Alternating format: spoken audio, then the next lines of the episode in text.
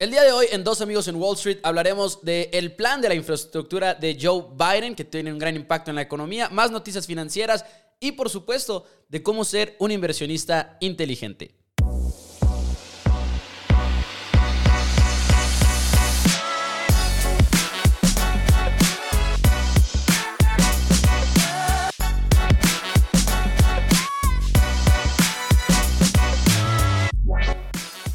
Bienvenidos a Dos Amigos en Wall Street. Mi nombre es Mauricio Rodríguez. Como siempre, me acompaña JP. Ya es el tercer episodio y no les vamos a mentir, estamos muy contentos por la respuesta que ha tenido el programa hasta el momento porque nos han escuchado de muchas partes del país y estamos emocionados. Es apenas el tercer episodio.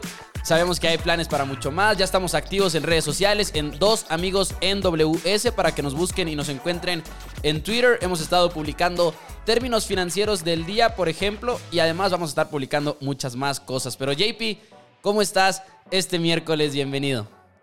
¿Qué onda, Pepo? Como siempre, súper feliz. Ya el tercer episodio. Y pues ahora sí vamos a hablar de pues, cómo ser un inversionista inteligente.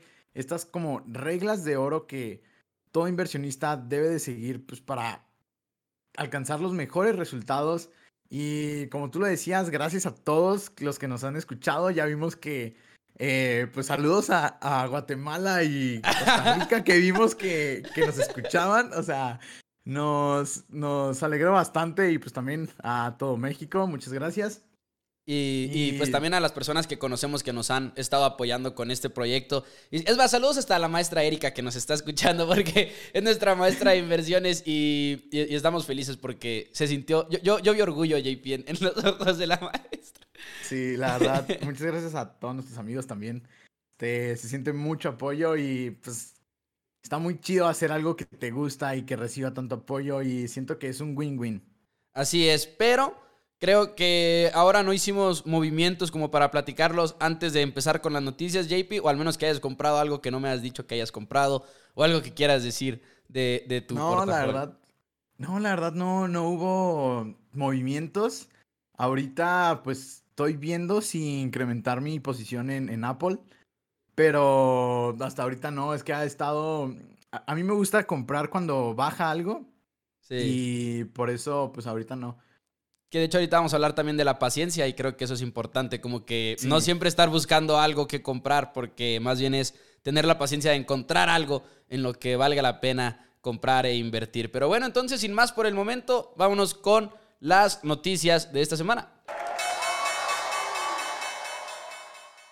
Y bueno, pues yo creo, yo, perdón, yo creo que vale la pena empezar con el de Joe Biden. No sé si era el con el que ibas a empezar, pero me parece como el más importante de todos. Ok. Sí, obviamente. Este, sí, va a empezar con el plan de infraestructura de Biden, que lo anunció el anterior miércoles. Y dio una conferencia de prensa y su plan es de 2 trillones de dólares a 2.4. Van a estar hablando con los republicanos para ver, para llegar a un consenso.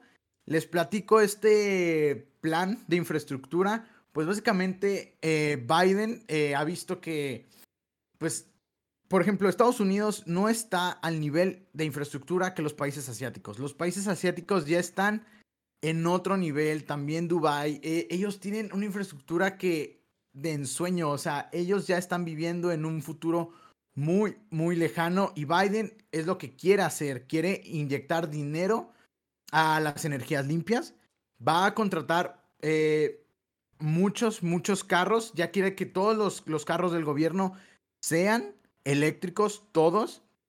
También va a poner eh, las, las plantas de energía para cargar estos vehículos eléctricos por todo el país. También va a mejorar los caminos, carreteras. También va a hacer eh, mejoras en edificios para pues, que sean más verdes. Eh, va a tener mucho, mucho impacto porque recordemos que con la infraestructura, si un país tiene buena infraestructura, el comercio es más barato, es más fácil de comerciar. Y pues la verdad, a mí se me hizo una, una excelente noticia. Pero ojo, esto hay un, hay un problema porque, pues, ¿de dónde vas a sacar 2 trillones de dólares? Porque acaban de, de dar un otro estímulo económico de 1.9 hace unas tres semanas, dos. Y lo que está pasando ahorita es que Estados Unidos tiene más deuda de lo que genera. dinero, o sea, su PIB. Su deuda sobrepasa el PIB. Y si aprueban este, este plan de infraestructura, pues vas a, a endeudar más a Estados Unidos. Y muchos se están oponiendo a esto, pero siento que es una gran inversión. Ahora, ¿cómo se va a financiar? ¿Ibas a decir algo? No, eh, apenas te iba a decir de lo del financiamiento. Sí, ¿cómo se va a financiar? Se va a financiar subiendo los taxes, los impuestos de 21 como los tenía Trump, los quiere subir a 28. Y también quiere hacer que el impuesto federal para todas las compañías, así, mínimo, mínimo, mínimo, sea de 15%. ¿Y por qué pone un, un, este, un impuesto federal mínimo? Porque hay empresas como Amazon que en 2017 y 2018 pagaron menos impuestos que un bombero. O sea, no pagaron impuestos y esto se da pues principalmente porque pues tienen sus eh, eh, estrategias para pues no pagar impuestos, para evadir impuestos y reinversiones de ingresos de otros países.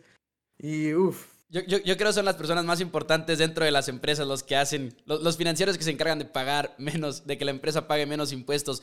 Y sí, eh, esa tasa que, por ejemplo, de impuestos que suben del 21% al 28%, es tasa de impuestos, pero para los corporativos, ¿verdad? Nada más para los corporativos.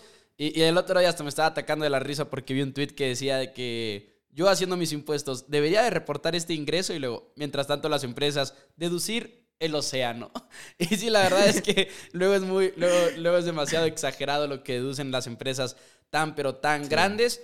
Y sí, como dices tú, de ahí se va a fondear principalmente. Es un plan para reactivar toda la economía. Y luego, pues es interesante ver como estos planes porque, pues uno no, no sé, como que lo lees en historia o así de que, ah, hicieron estos planes para reactivar y demás, pero verlo ahorita en el presente también creo yo es bastante interesante. ¿Y cómo se llama? Tiene un ah, nombre, es este Made in America Corporate Tax Reform Plan. Es el plan de ocho años. Sí, tomar en cuenta que sí, es, es de ocho años, o sea, se piensa reelegir, este, que la verdad... ¿Está en sus planes? está en sus planes, pero la verdad la veo muy difícil. O sea, pues ya, ya está viejito. Hay que decirlo. este, y pues, si ahorita no está tan lúcido. Se hace que vas a raspar muebles, JP. En los próximos cuatro años. Pero bueno, ah, también mencionar que, como tú dijiste, es Made in America. O sea, estas empresas, las empresas que se van a ver, ver beneficiadas por, digamos, esta compra de vehículos eléctricos, no va a ser un Toyota o un Volkswagen, van a ser Tesla, General Motors, Ford. Apple. hay que tener Apple en un futuro. Este, a ver si pasa. Y también mencionar que también le va a meter dinero a la a las tuberías. Va a reemplazar muchas, muchas tuberías para que pues, los americanos tengan eh, pues agua potable de, pues, de la llave. Y, él en su plan dice que pues esto va, le va a ayudar a que pues menos americanos se enfermen y pagar menos por asistencia médica. Y pues ahí hay que tener, yo ya he estado investigando pues qué empresas eh, son proveedores de estos productos, pues para, para haberme beneficiado y en un largo plazo pues estamos hablando de un contrato millonario porque es reemplazar todas las tuberías de hasta un, país.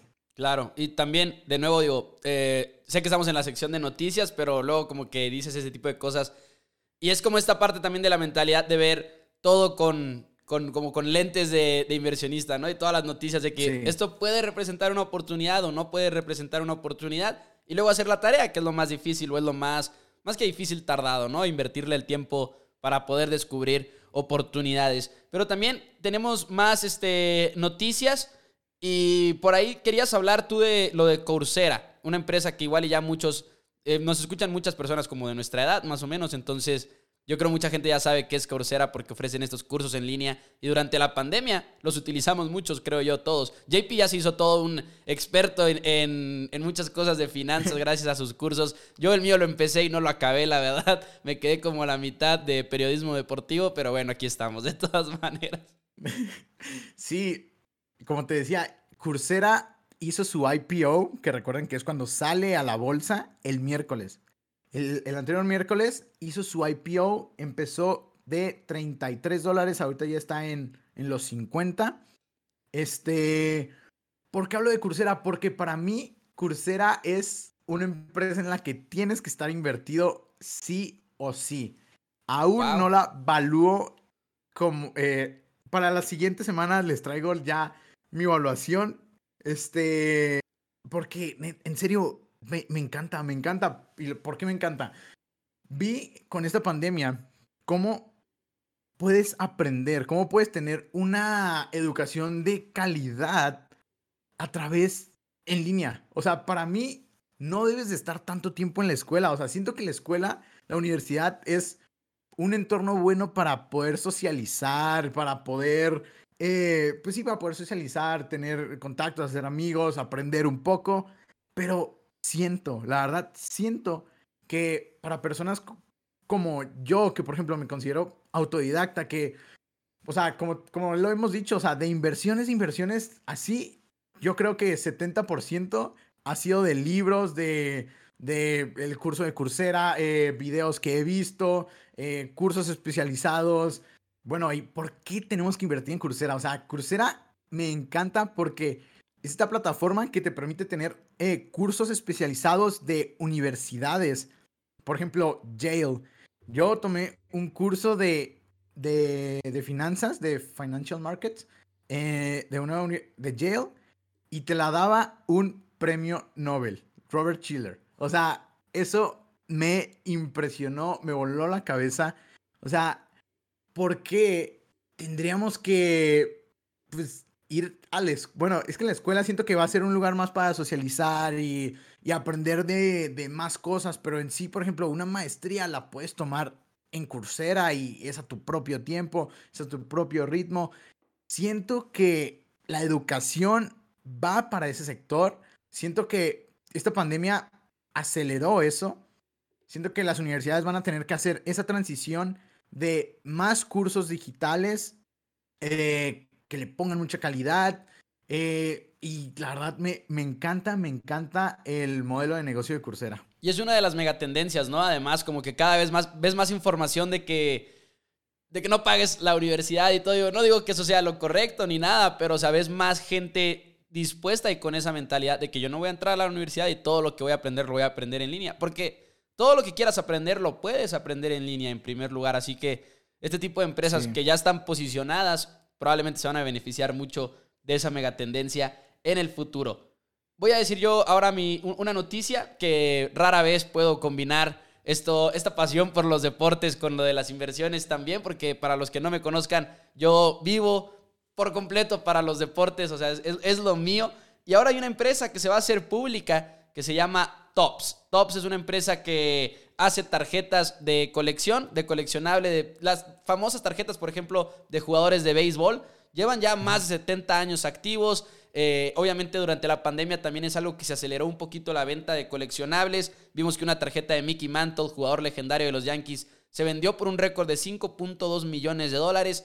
Hace poquito, literalmente esta semana, Tom Brady eh, de los Patriotas, bueno, de los Bucaneros de Tampa Bay ahora, eh, vendió una tarjeta por 2.3 millones de dólares. O sea, no que él haya vendido directamente, sino se vendió su tarjeta por 2.3 millones de dólares, que también fue récord para tarjeta del fútbol americano. Y ahora Top se va a hacer pública. Y se va a hacer pública no por una oferta pública inicial, que es cuando la empresa tal cual pone sus acciones en el mercado, sino por medio de una SPAC que quizá en algún programa vayamos a tocar eh, por completo a fondo este tema, pero es una empresa que nada más existe para adquirir a otra empresa, ¿no? Y por eso alzan dinero, compran a otra empresa, que en este caso la empresa que compran Stops, se van a hacer públicos. Y es importante porque ahorita se está creciendo mucho la industria de los coleccionables digitales por medio de los NFTs, que también ya lo tenemos apuntado como uno de los próximos programas en el futuro porque estamos emocionados por todo eso, al menos yo, yo sé que igual y JP no tanto, pero yo estoy emocionado por todo lo de los NFTs y va a ser interesante ver todo lo que pueda llegar a ser tops y ver cómo ahorita que está creciendo lo de los NFTs, lo que puede hacer una empresa que ya tiene marca, que ya tiene posicionamiento y que ya tiene muchas licencias además para una afición como la es la afición del béisbol, porque creo que se puede beneficiar mucho porque Igual y los aficionados del fútbol americano también coleccionan este tipo de cosas, pero nadie lo colecciona tanto como el aficionado de béisbol, creo yo. Creo yo que el aficionado, el perfil del aficionado del béisbol es más como apegado a la nostalgia, más apegado a la historia del deporte y puede estar más interesado en comprar coleccionables de este tipo. Así que veamos cómo le funciona a Tops. Estoy emocionado por verla ya como una empresa pública. Está, se, ve, interesante, pero no sé si, te entendí bien. Es, van a ser NFTs, ¿no? Van a ser, van a ser NFTs. Obviamente, eh, Tops piensa involucrarse en lo de los NFTs, pero también supongo que van a seguir haciendo tarjetas físicas como siempre lo han hecho. Ok, sí, es que ahí, no sé, tengo, tengo dudas. Si, si migran al NFT, o sea, siento que, pues es que es el futuro. Siento que ahí sí tendrían, pues, buena oportunidad, pero no sé si eh, es que la verdad ya está, lo veo muy incierto todo de que tener una tarjetita ya eh, física, si la puedes tener digital, pero a ver, pues por ejemplo pues con los Funcos. Exacto. Los Funcos también que están migrando a, a, NFTs. Que, así en súper resumidas cuentas para los que no sepan qué es un NFT, es un es un coleccionable digital o puede ser cualquier otra cosa digital, pero el punto es que es non-fungible. Esa es la palabra, no sé si fungible sea como una traducción directa en español, pero algo que es fungible es, por ejemplo, una Bitcoin es igual que otra Bitcoin, es lo mismo. Non-fungible es que son diferentes y que son únicos, por así decirlo. Y se han puesto muy de moda, o sea, es una industria que está creciendo súper, súper aceleradamente en los últimos meses. Eh, por ahí hay, por ejemplo, una plataforma que vende coleccionables de Batman, por ejemplo, y se están apreciando a un ritmo increíble. Y muchos de estos NFTs van a caer en precio, creo yo, porque se va a hacer una super burbuja. Pero ya estamos viendo a la NBA haciendo sus NFTs. Estamos viendo, por ejemplo, en el mundo de los deportes, ¿no? Peleadores, jugadores hacer sus propios NFTs. A ver cómo crece, pero creo que este tipo de empresas van a poder aprovechar mucho. Y el ticker de Tops va a ser Top, por cierto, que creo que es el mejor ticker en la historia de los tickers. se escucha, se escucha chingón. Este, bueno, ahora la siguiente noticia es que Microsoft ganó un contrato con el ejército de Estados Unidos con un valor de 22 billones de dólares durante 10 años. ¿Y de qué trata este contrato? Es que van a entregar 120 mil eh, HoloLens, no sé si lo dije bien, estos lentes que hace Google eh, de realidad virtual para el ejército. Y uff, qué gran noticia, porque pues tengo invertido en Microsoft y me, encantó. Tú sabes que un contrato con el ejército, una licitación que se gane, es un contrato millonario que pues ya son ventas aseguradas. O sea, ¿a quién no le gustan las ventas aseguradas? Y esto me encantó. Este, como siempre les dije, como siempre les digo, siento que estas empresas con las que dependemos tanto, que están eh, en estas tecnologías disruptivas como son la inteligencia artificial, la data, la ciberseguridad, eh, machine learning, eh, la nube, siento que estas empresas, estas tecnologías son el futuro. O sea, tenemos que ver estas empresas que utilicen estas tecnologías disruptivas. O sea, ahí no, no, no tienes que pensar tanto. O sea, busca tecnología, busca empresas que tengan estas tecnologías, que las, que las tengan en su, en su empresa, invierte en ellas después de evaluarla, obviamente, no vayamos a comprarla a precios súper estratosféricos y luego después baje. Pero siento que es el futuro. Este, sí, o sea, yo trato de enfocarme en estas empresas que hacen, eh, pues cosas disruptivas, cosas que nadie está, que nadie está haciendo pioneros, por ejemplo.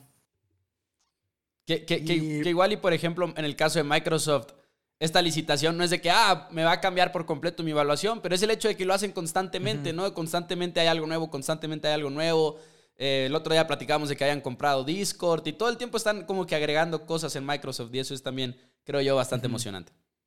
Sí, es que son estas pequeñas cosas, o sea, ya están tan gigantes que no van a mover su evaluación tanto, pero imagínense si una empresa muy, muy pequeña este, los, tiene esta licitación, gana esta licitación, ahí sí les aseguro que la evaluación de esa acción sube como 40%, 30%, eh, un chorro. Y también mencionarles cómo sabemos que cuánto cuesta una empresa, o sea, viendo el market cap, que es como el valor del mercado de una compañía y ahí ves qué tan grande es, por ejemplo, o sea, Microsoft eh, eh, cuesta 1.883 trillones.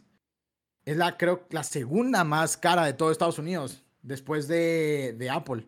Así es, o sea, es, si quisiera comprar todas las acciones que hay en circulación, ¿cuánto me costaría? ¿no? eso es el market cap en, resumidas cuentas, el precio de la acción por las acciones que hay disponibles.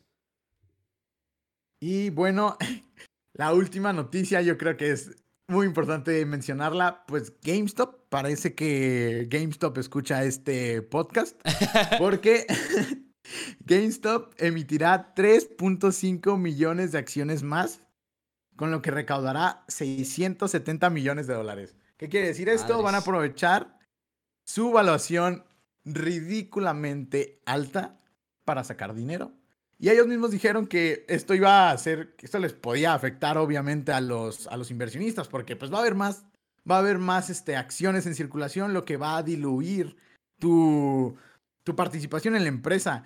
Y sabíamos que esto iba a pasar, todas las empresas lo deben de hacer, o sea, la verdad, no es culpa de las empresas. Ustedes están pagando de más, ellos van a aprovechar. O sea. Y, y quizá, les, y quizá les sirva, güey, porque vimos que, por ejemplo, GameStop no nada más está haciendo este tipo de cosas de que para pues alzar dinero, sino han traído directivos bastante reconocidos, por ejemplo, de Amazon, eh, directivos que han impulsado, por ejemplo, el crecimiento en línea de Amazon o, de que han cambiado el modelo de negocios para ellos. Y es lo que necesita hacer GameStop, porque ahorita, pues ni modo que GameStop siga enfocándose en vender los videojuegos en físico, ¿no? O sea, pues ya no puedes enfocarte a eso nada más, ya tienes que tener una plataforma eh, en, línea para que funcione de esa manera, ¿no? Y está difícil, está, está bastante complicado porque ¿cómo, ¿cómo entra ahí GameStop? Si tú, por ejemplo, si tienes un PlayStation, puedes comprar el juego directamente desde PlayStation o lo mismo para Xbox. O sea, te tienes que enfocar a fuerzas en el mercado de la computadora, quizá. No tengo ni la menor idea de cuál sea por ahí el camino que van a tomar en GameStop, pero. Va a ser e-commerce, va a ser e-commerce. Ya, ya dijeron que pero la recaudación de su dinero. Pero e-commerce de, videojuegos, ¿no? Sí. Sí, la verdad lo. Es que siento que. Eh, pero cuando eres inversionista, crees en la empresa. O sea, y por eso para ellos es. Para los inversionistas mismos, pues es bueno, porque pues va a tener más dinero GameStop para invertir en estas cosas. Ajá, pero también pues entraste a una valoración muy, muy arriba y solo queda un camino que es ir para abajo. Pues a ver qué pasa. Pero bueno, esas son todas las noticias de esta semana. También vamos a estar hablando de cómo ser un inversionista inteligente y pues aquí vamos también. Bueno, creo que me quedé en el, el, episodio pasado no mencioné los, los tres jugadores de mercado, solo mencioné los traders, que son estas personas que, pues, son los que se dedican a, a, vender y comprar acciones día a día y así ganan dinero. Y mencionábamos que menos del, no, más del 90% de, de las personas que hacen trade pierden dinero. Y es muy, muy difícil, involucra puro análisis técnico, eh, pues estar atento de las noticias eh, y ver, pues sí, si está subiendo una, subirse al, es más de momentum, análisis técnico y así, es, es, complicado porque, pues recuerden que el largo plazo eh, está a nuestro favor.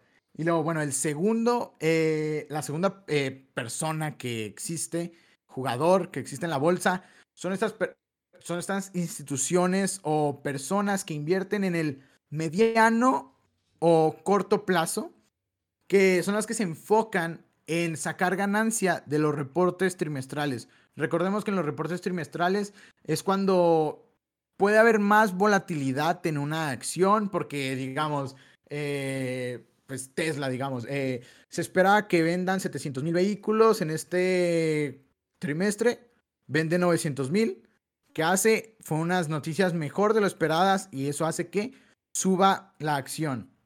Eh, a esto se dedican estas personas, toman posiciones como de, de 3 a 9 meses, tal vez hasta 12, hasta que el mercado les dé la razón, hasta que alguien, una institución diga, es momento de comprar eh, esta acción, porque eso pasa mucho. Este, normalmente cuando una institución grande, un banco, una financiera dice, ¿saben qué? Paso mi recomendación de, neutral de Apple a comprar.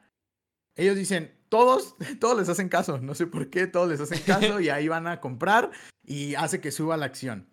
Este, y por ejemplo, un libro que leímos los dos de, de Peter Lynch decía, cuando lo ves en las noticias, es demasiado tarde es demasiado tarde subirte. Bueno, a veces, a veces también, no hay que decir, porque puede, el rally puede seguir subiendo y subiendo y subiendo y subiendo y subiendo. Ya vimos con Tesla, todas las personas que pensaban que iba a caer durante años y solo sigue subiendo. Este, y pues es muy importante saber, el, haces dinero cuando tú te anticipas a, a estas instituciones, cuando cuando dicen ellos de ah, hay que comprar esto. Cuando tú te anticipas, tú tienes la posición, ya compras una acción y luego esta, esta institución dice, ¿saben qué? Compren esta acción, ahí es cuando va a subir y subir y subir. Así que no hay que hacerle tanto caso ni ponerle tanta atención a cuando una institución eh, dice, ah, compren esta acción. O sea, hay que hacer nuestra propia tarea. De hecho, de hecho, hasta podrías decir que todo lo contrario, ¿no? Por ejemplo, en el caso que por ahí de repente diferimos en nuestras metodologías, por ejemplo, pero en muchos conceptos son la misma metodología. Por ejemplo, la que últimamente he querido empezar a utilizar es arbitraje social y parte del arbitraje social es que las instituciones no estén de acuerdo contigo. Eso es como la segunda parte de la metodología, de que si, si las instituciones están diciendo compra esta acción, entonces no aplica esa inversión, ¿sabes? Eh, eh, y, es lo que mencionábamos desde el primer episodio, que es difícil como que tener esa mentalidad de, ah, voy contra Wall Street, ¿sabes? Ajá, sí, es que tienes que ir pues con un pensamiento propio, o sea, no puedes seguir lo que hace todas las personas, si no, estás condenado a tener el mismo resultado que todas las personas.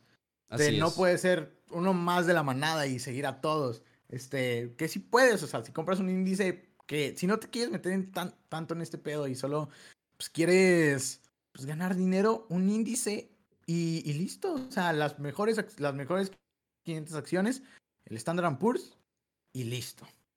Te falta el tercer jugador, si no me equivoco. Eh, ah, sí, el tercer jugador. Gracias, ya me se me pasaba. el largo, el largo plazo, los inversionistas que están a largo plazo, que son estos que pueden tener eh, sus acciones por años.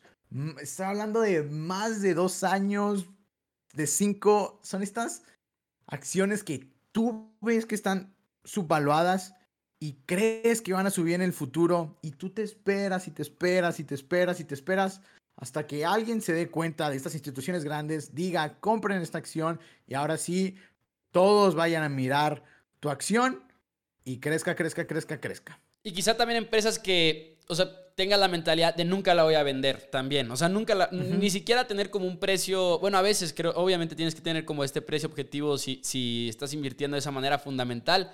Pero también, por ejemplo, hay personas que invierten, por decir algo, en Disney, que ni siquiera tienen el precio objetivo porque es de que nunca la voy a vender, o sea, no importa pase lo que pase, voy a seguir creyendo en la empresa, ¿no? Y, y, nunca voy a deshacerme de ella. Y también es estar al pendiente de tus acciones de ok, igual algo cambió en mi análisis de que no sé, un cambio de directivo, un cambio, unas ventas que no salieron como yo pensaba que iban a salir. Y ahí es cuando también tienes que estar reevaluando tu, acción. Más por ese tipo de cosas que por movimientos en el mercado, creo yo. Ah, sí, sí, sí. sí. Eh, la mentalidad es enfocarte 100% en la empresa, que el mercado te valga. O sea, si hay una recesión, si hay algo, a ti no te importa, tú la vas a tener ahí. Es más, hasta compras más. Si hay una corrección de 30%, compras y compras y compras y compras. Y va a crecer mucho más tu acción. Solo te debe importar los fundamentales y lo que está haciendo la empresa. Por ejemplo, eh, Tim Cook, el CEO de Apple, eh, tuvo un podcast recientemente. Estuvo en un podcast y dijo, le hicieron una pregunta de si se ve o si va a continuar en la empresa 10 años, en, en 10 años. Él dijo que no. Y a mí me impresionó mucho porque pues Tim Cook ha sido el que ha llevado a Apple a ser la empresa más valiosa de todo Estados Unidos. Que, cuando Steve Jobs, cuando es reemplazado, cuando Steve Jobs es reemplazado, como que igual existía la incertidumbre, ¿no? De qué iba a pasar con Apple, pero Cook la verdad es que ha hecho un excelente trabajo por ahí. Cook lo hizo genial, sí, y por ejemplo, ahí tenemos que estar pendientes este, de ver quién va a ser su sucesor. Eh, porque pues, la verdad, si, Recuerden que el, CEO es como el, capitán de un barco, o sea, él lo puede, lo puede estrellar, o sea, si hay un mal CEO, puede que la empresa, la innovación, la cultura de la empresa, pues se desalinee a los principios que ya tenía y le vaya mal a la empresa. Así es, pero bueno, el día de hoy teníamos este tema de cómo ser un inversionista inteligente y para darles un poquito el contexto, hay un libro que se llama El inversionista inteligente y es un libro de Benjamin Graham que se lo recomendamos, pero al mismo tiempo no se lo recomendamos como el inicio, creo yo. No sé ahí qué opine JP, porque luego es un libro como que un poquito más denso. Y cuando nosotros lo leímos por primera vez, creo que entendimos como el 10% o el 20%. Y ya después lo sigues volviendo a leer y lo sigues volviendo a leer y te das cuenta como que del valor de este libro. Y queríamos tocar varios puntos importantes de él, porque creo que te habla mucho de la mentalidad que hay que tener, de los conceptos que tienes que tener en mente para poder invertir y para sentirte cómodo al momento de invertir. Y tenemos varios puntos que quisiéramos tocar. Y entre ellos están las reglas de oro, JP, que tú quieres compartir. Reglas de oro para tener éxito invirtiendo, pero más que nada también para ser un inversionista inteligente. Sí, bueno, pues básicamente hice como un resumen con puntos importantes de este libro. Eh, bueno, la primera es que una acción no es solo un ticker, es una empresa. Hay que recordar que cuando compras una acción, hay una empresa detrás de esa acción que compraste. Y el comportamiento que va a tener tu acción depende completamente de cómo le va a la empresa. Si a la empresa le está yendo bien, le va a subir tu acción. Si a la empresa va a tener un mal futuro, va a bajar tu acción. Eso hay que tener muy, muy eh, remarcado. Y luego también es, es necesario saber que nunca sabes qué hará el mercado. El mercado es incierto. No sabemos de cómo va a amanecer mañana el mercado, si va a ser alcista o bajista. Todo depende de la mentalidad. Es que recuerden que el mercado está completamente... Eh, se basa en las emociones de las personas, porque las personas son las que están haciendo compras y ventas. Y de hecho, eh, y es una manera... ¿Quieres decir algo? Sí, Estoy emocionado. Es que es una manera muy, muy tonta o muy como infantil, güey, de pensar en, en el mercado. Pero creo que es el mismo Benjamin Graham, el, autor de este libro, el que habla de Mr. Market y lo, te lo pone como un, como un ah, personaje, como casi casi que caricatura y que todos los días Mr. Market, señor mercado, llega a tu, a tu casa, te timbra y te ofrece cosas a ciertos precios. Y hay días que el güey está de malas y te lo vende todo bien barato o, bien caro cuando está de buen humor. Y cuando lo piensas de esa manera está, es, es, es chistoso, ¿no? Porque el mercado se mueve tanto que un día una acción de un día a otro puede bajar 10, 18%, ¿no? Digo, 20%. De repente hay unos movimientos extremos. Y no es posible, o sea, no tiene sentido matemáticamente hablando que baje tanto y suba tanto el mercado en el corto plazo, pero en el largo plazo tienes que tener la mentalidad de que, ok, ahí sí lo puedes pronosticar, pero en el corto plazo nadie, nadie puede pronosticar el mercado y lo que va a hacer. Sí, o sea, por ejemplo, eh, nos vamos al tema de lo que, vimos, lo que vivimos con el COVID, que por ejemplo, las, los hoteles costaban 80% menos en el piso más bajo. Estamos, estamos hablando de que ustedes ven un hotel ahí, si hubieran visto un hotel ahí afuera de, su casa, ahí en su ciudad, eh, ese, ese hotel antes del COVID tenía un precio. Cuando tocó el punto más bajo, ese hotel costaba 80% menos. O sea, y estamos hablando de no de un hotel ahí X, estamos hablando de las grandes, los grandes hoteles eh, mundiales. Holiday Inn, güey, cosas así. Sí, o sea, estamos hablando de que si, lo, si tienen esta perspectiva de, de un todo, eh, no solo una acción, de un todo, decir de que, ah, caray, ese, esa compañía de hoteles está 80% más barata. Estamos hablando de que es una ganga y uff, si han subido a los hoteles están en máximos, bueno, no, no, ahorita no están en máximos históricos, pero ya rebasaron los niveles eh, prepandemia hace mucho. Y, uff, qué bueno es invertir, pues la verdad, felicidades a todos los que invirtieron en hoteles. La verdad, yo no invertí porque yo me dediqué más a aerolíneas. Sí. Que siento que tenían, eh, pues, menos riesgo. Y en general, y, bueno, y en general, por ejemplo, si, si pones ese mismo ejemplo con las empresas más grandes de Estados Unidos, de que el Standard Poor's o sea, ¿cómo es posible que tipo en marzo, cuando todo cayó, hubieras eh, si, hubieras comprado todas esas empresas, o sea, hubieran crecido como 40% para agosto y no, no tiene sentido que en tan poco tiempo hayan bajado las 500 empresas más grandes de Estados Unidos y lo que hayan vuelto a subir. Simple y sencillamente no es algo que tenga sentido. Sí, sí, sí, sí. Y vimos pues muchas burbujas también en, cuando empezó este rally de recuperación.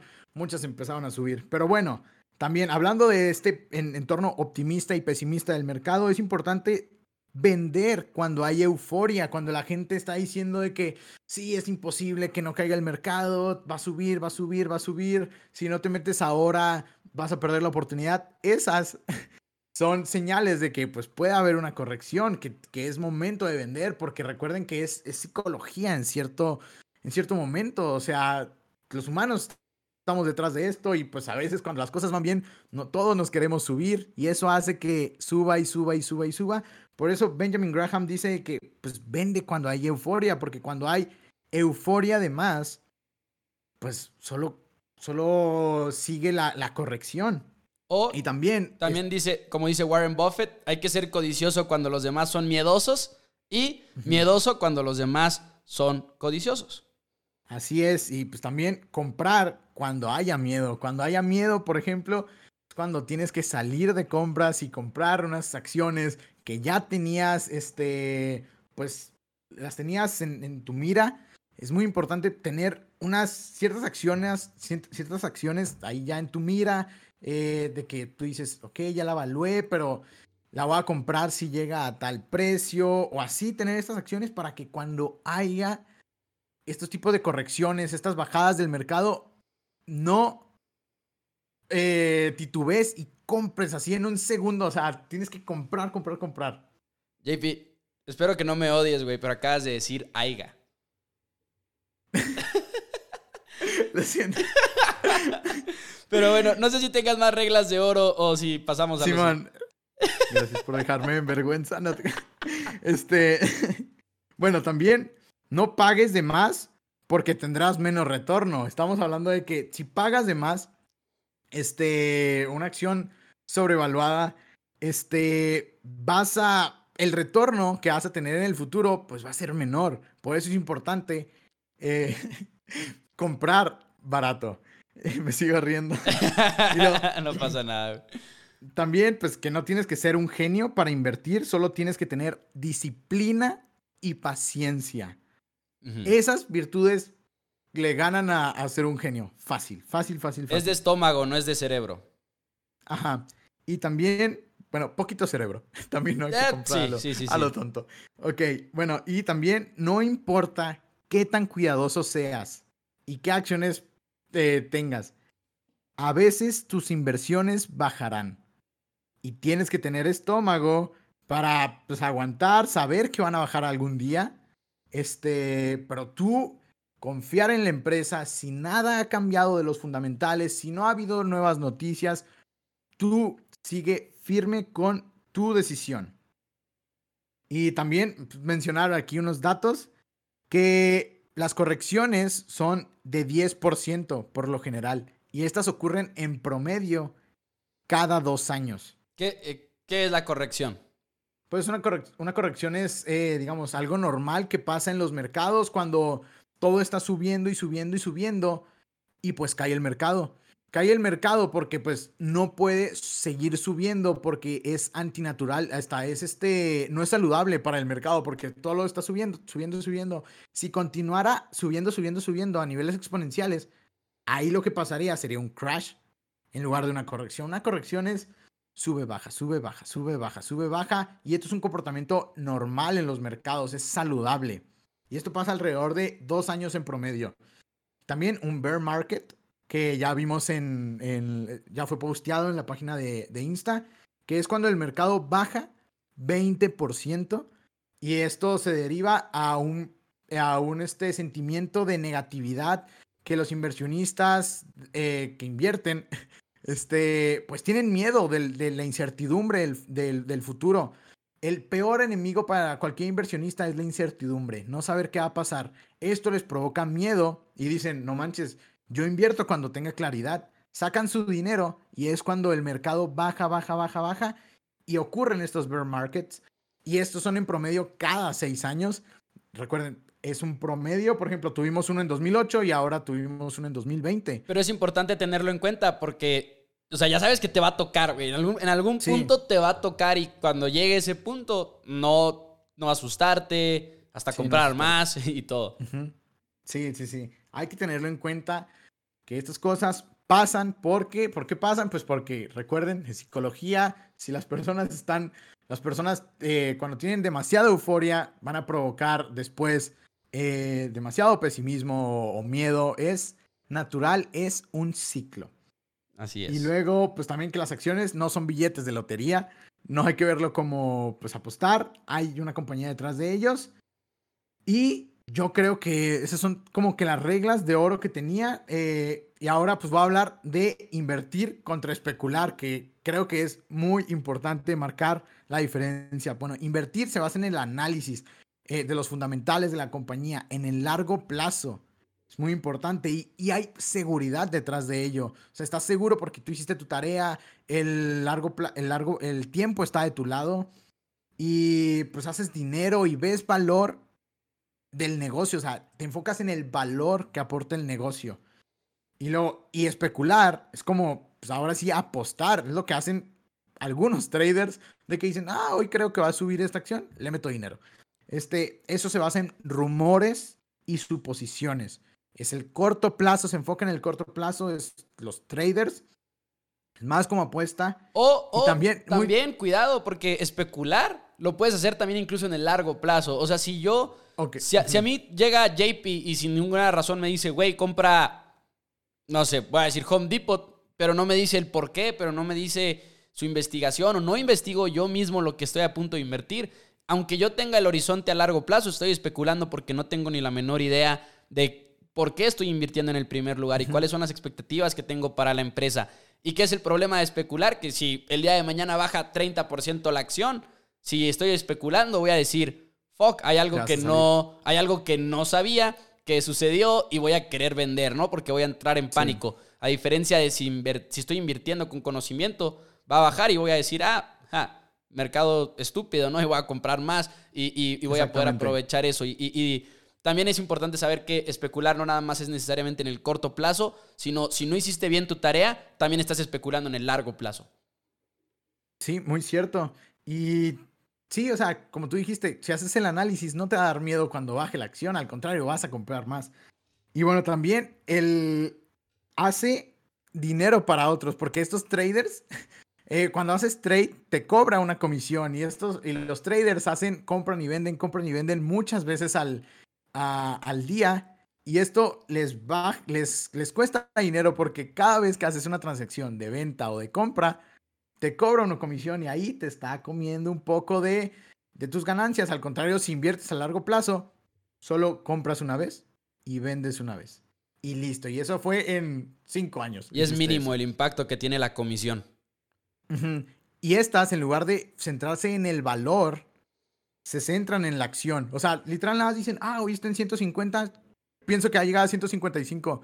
En lugar de ver el valor de la compañía, de ver de que esta compañía eh, cuesta un trillón de dólares, yo pienso que puede llegar a dos trillones de dólares, es el valor, el invertir, te tienes que fijar en el valor de la compañía, no tanto en, la, acción misma, en el, en el precio que tiene.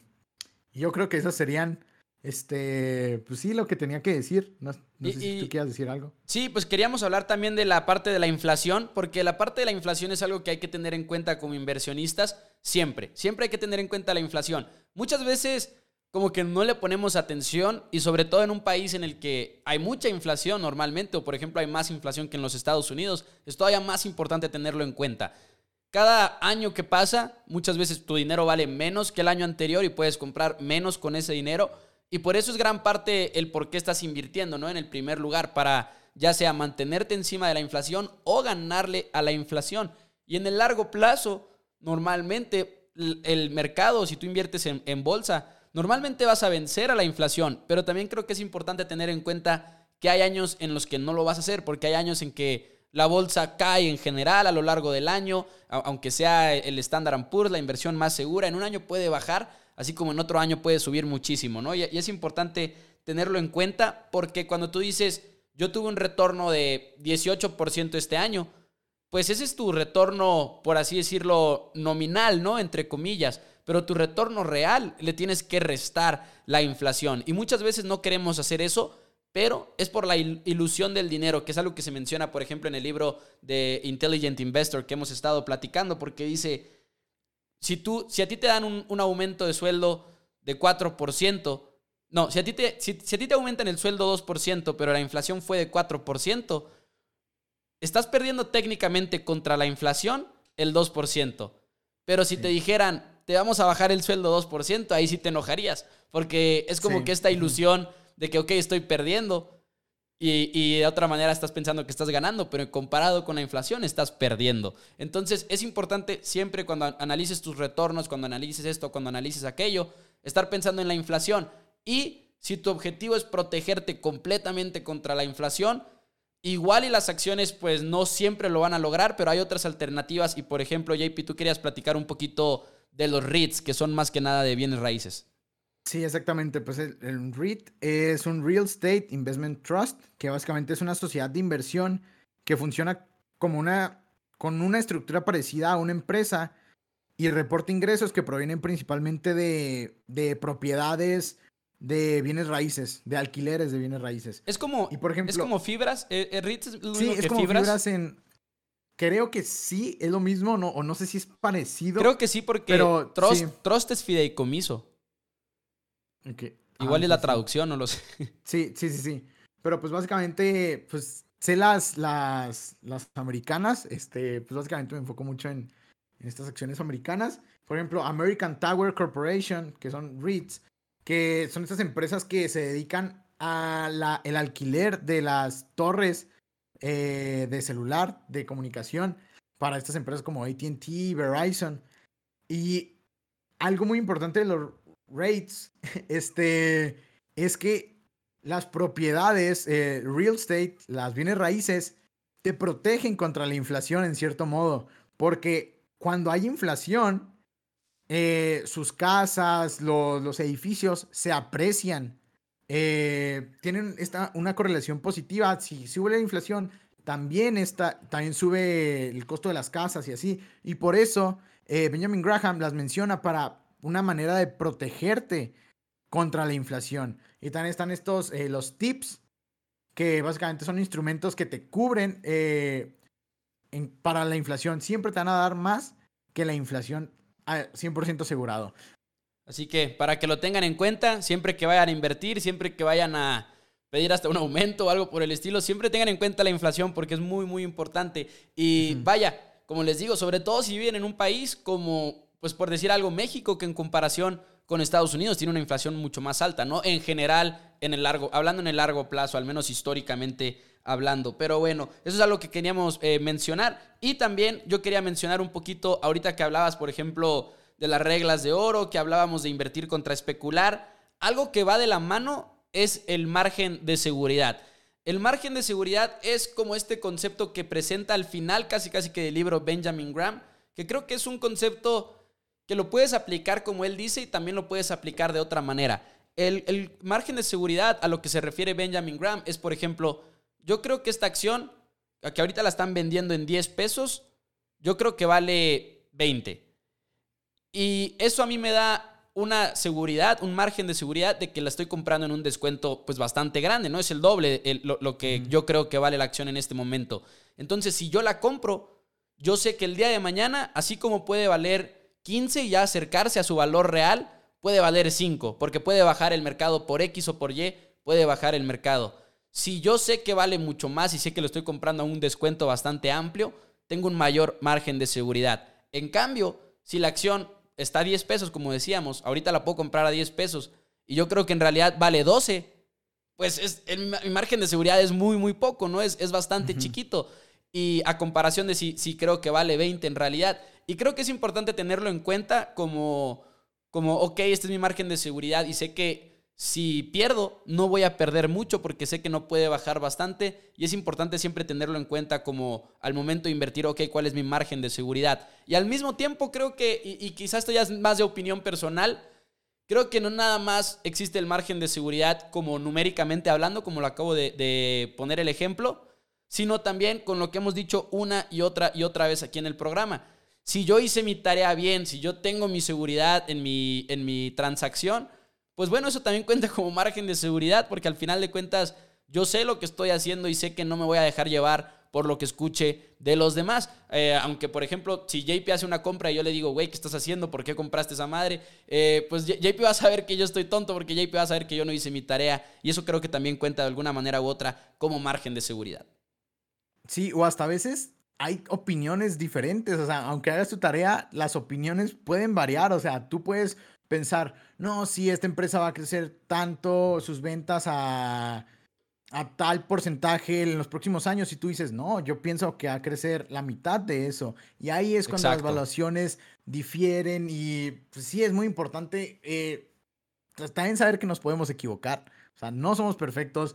Este, y por ejemplo, yo había visto que cuando una compañía bajara 20%, que ahí es cuando tendrías que ver de que, ok, la vendo o no, y cómo sabes si vender o no, otra vez haces la tarea, eh, cambió algo. no estoy viendo, cambió algo que no estoy viendo. O sea, tienes que pensar que no estoy viendo, que las demás personas claramente están viendo. Y lo hemos platicado también, eh, creo que fue en el primer episodio, los reportes trimestrales. Tienes que leer los reportes trimestrales y de preferencia también tienes que escuchar la llamada que hacen, la conferencia que hacen de los reportes trimestrales. Y por ahí alguien, eh, yo sigo a alguien que se llama eh, está en Twitter como arroba Python Gains, si no me equivoco, y se llama así porque ganó mucho con Python, que es Peloton, las, las caminadoras y todo este eh, sistema de suscripción de ejercicio. Y él dice, yo leo el reporte y además escucho las llamadas. Dice, porque el reporte es como que lo más numérico y lo más objetivo, pero también cuando tú escuchas a los directivos y cuando escuchas las respuestas y demás, te enteras de cosas nuevas y además te enteras como del sentimiento de la directiva. Igual y notas que están muy emocionados por un proyecto, igual y notas que están a la defensiva. E incluso si la escuchas varias veces vas a ir descubriendo cosas nuevas. Entonces, yo creo que uno de los hábitos que he intentado hacer es, si compro acciones de una empresa, escucho todos los reportes trimestrales, leo los reportes trimestrales, estoy al pendiente, estoy al pendiente y igual y no nos hemos adentrado mucho a eso todavía, pero en algún momento lo haremos y como recomendación se los podemos ir diciendo. Cada empresa que ustedes vayan a, comprar eh, o, invertir, si su, si su metodología es una metodología fundamental, es una metodología que se basa en las ventas, que se basa en esto, que se basa en aquello, es muy fácil encontrar la información de la empresa. Literalmente lo único que tienen que hacer es buscar la empresa, Investor Relations, y ahí van a encontrar los reportes anuales, que vienen todos los números porque son empresas públicas y por ley lo tienen que reportar. Y ahí te puedes ir enterando un poquito de todas las empresas y creo yo que es importante ver las presentaciones al inversionista, porque aunque, normalmente, aunque normalmente estén vestidas, como que es muy fácil digerir la información de, ok, cuáles son los productos y los planes de esta empresa. Y luego ya te vas a los números, que ahí sí son completamente objetivos y no los manipulan. Los manipulan, ¿verdad? A veces, pero no tanto como una presentación en la que todo te lo quieren poner bonito. Sí, por ejemplo, para mí siento que las presentaciones son claves si usted ustedes quieren eh, pues ver un poco y no adentrarse tanto, las presentaciones te las digieres rápido, o sea, son, pues, son llamativas, son fáciles de digerir. Y siento que aquí es muy importante ya eh, mencionarles pues la mentalidad. Hay dos mentalidades de inversionistas, que son los defensivos, que son estos que pues, son pasivos, básicamente, que solo, pues, solo quieren estar invertidos, tener exposición en el mercado, que compran un índice o estas forever stocks y ya. Y ahí las dejan y ahí las dejan eh, que hagan dividendos, generando dinero, que crezcan eh, año con año. Y también está el activo, el, inversionista activo, que este es más difícil, que es pues lo que nosotros somos, que es que te dedica tiempo, te dedica energía, tienes que estar pues más metido. Eh, porque pues la verdad sí es demandante, digamos, si tiene, yo tengo como unas 12 empresas este, invertido, eh, pues tengo que checar la información de estas 12 empresas y es, pues es muy demandante, o sea, no es para cualquiera, te requiere tiempo y recuerden que si, si no están eh, dispuestos a sacrificar su tiempo, energía, eh, pues no, no sean este tipo de inversionista y solo métanlo y tengan exposición en estas, en estos índices. Y ahora no crean, no, no, no crean que es de que como una jornada laboral de que, güey, tengo que dedicar toda mi mañana a esto. Es en realidad, pues, investigar una empresa en, en, qué te gusta, JP, unas horas, pero no sé como cuántas horas. Para invertir. Sí. no, para, no, para invertir yo sí, pues unos. ¿Cómo cuánto toca? Una semanita. Una semana, pero para. O sea, por ejemplo, ¿cuál es? O sea, bien, bien, bien. Bueno, apenas te voy a hacer una pregunta, pero eso ya sería un episodio por completo de como que cuál es el proceso tal cual para analizarla, igual y luego lo hacemos también, pero en sí creo que te puedes aventar como una introducción para conocer a la empresa en cuestión de horas, o sea, pero le puedes ir dedicando ah, pocas horas al día, en realidad es lo, que quiero decir, como en cuestión de al día, no es de que te tengas que invertir ocho horas al día eh, viendo qué empresas vas a, vas a invertir. Un día igual y si te clavas y te dejas caer, pero el punto que quiero hacer es, sí hay que meterle trabajo, pero tampoco es algo fuera de, no es algo de otro mundo, no es algo que tenga que convertirse necesariamente en tu prioridad. Si no se puede hacer, es bastante lograble y es bastante divertido además, creo yo. Sí, siento que es un hobby súper, súper sano. Pues, ver empresas que comprar y para que tengan dinero es wow. Y en mencionarlo en, en, en el perfil este activo, que es muy importante que puedan vencer al benchmark, que también es muy, muy difícil. Es que por eso digo que, pues, vencer al benchmark, a este Standard Poor's 500, es difícil. Es, muy, muy difícil. No todos lo van a lograr. O sea, pues ya no creo. O sea, hasta, si hasta los profesionales no lo logran. ¿Cuál, cuál era el dato? El dato, era, el dato era 76% de los fondos profesionales que invierten en, en, empresas como las empresas que hay en el Standard Poor's 500 76% de los fondos profesionales fracasan. Y es importante tenerlo en cuenta. ¿Por qué? Porque además, si yo invierto, no, nada más la mayoría fracasa, pero además la mayoría, esos que fracasan, me cobran más de comisiones, de todo eso, de lo que me costaría nada más invertir en el índice. Entonces, estás literalmente pagando más por el privilegio de ganar menos. O sea, eso, es exactamente lo que estás haciendo. Te voy a pagar más para poder ganar menos dinero. En la mayoría de los casos. Obviamente hay excepciones, hay fondos que mis respetos, pero también muchas veces eh, el inversionista casual o el inversionista pasivo o defensivo normalmente tampoco tiene la, ya sea habilidad o disposición o lo que tú lo quieras llamar, de evaluar un fondo. O sea, así como te es difícil seleccionar en qué empresas vas a invertir, también te debería de ser difícil seleccionar en qué fondo voy a invertir, porque no es nada más ver los retornos de los últimos años, sino tiene que ver con muchas más otras cosas. Sí, pues con quién es el, el, directivo, yo creo, y... Claro. Pues sí, esas, Sí, 100%. Y puede ser las dos. Siempre también recordar, puede ser las dos, porque puedes invertir una porción de tu portafolio pasivamente. Así lo hago yo. Por ejemplo, lo platicábamos el otro día. Aproximadamente 50-60% de mi portafolio es puro Standard Poor's 500 y lo demás ya son empresas que voy seleccionando. Que ahorita no son muchas, la verdad, ahorita son tres. Por ejemplo, la otra parte de mi de mi portafolio. Y Rocket sigue creciendo, JP, por cierto. Hoy voy a comprar más Rocket, te lo voy platicando porque confío mucho en Rocket y estoy, Excelente. estoy emocionado porque llegue mayo y, lo siguiente. Y todo, el, todo el resto de este año va a, va a estar emocionante, creo yo, para Rocket. Pero JP, yo no tengo nada más que agregar. ¿Quieres agregar algo antes de despedirnos el día de hoy? Pues, eh, pues darles las gracias a todos, este, pues vayan siguiendo la página también, pues para hacer crecer esta comunidad, para que sigan, este, pues llenándose de conocimiento financiero. Ahí pues vamos a hacer una actividad, ¿no? En Insta de que para, para que nos hagan preguntas y pues responderlas también aquí en, en, el, en el podcast. También es muy importante eso. Eh, pues síganos en eh, dos amigos en WS. Y eh, pues yo creo que es todo.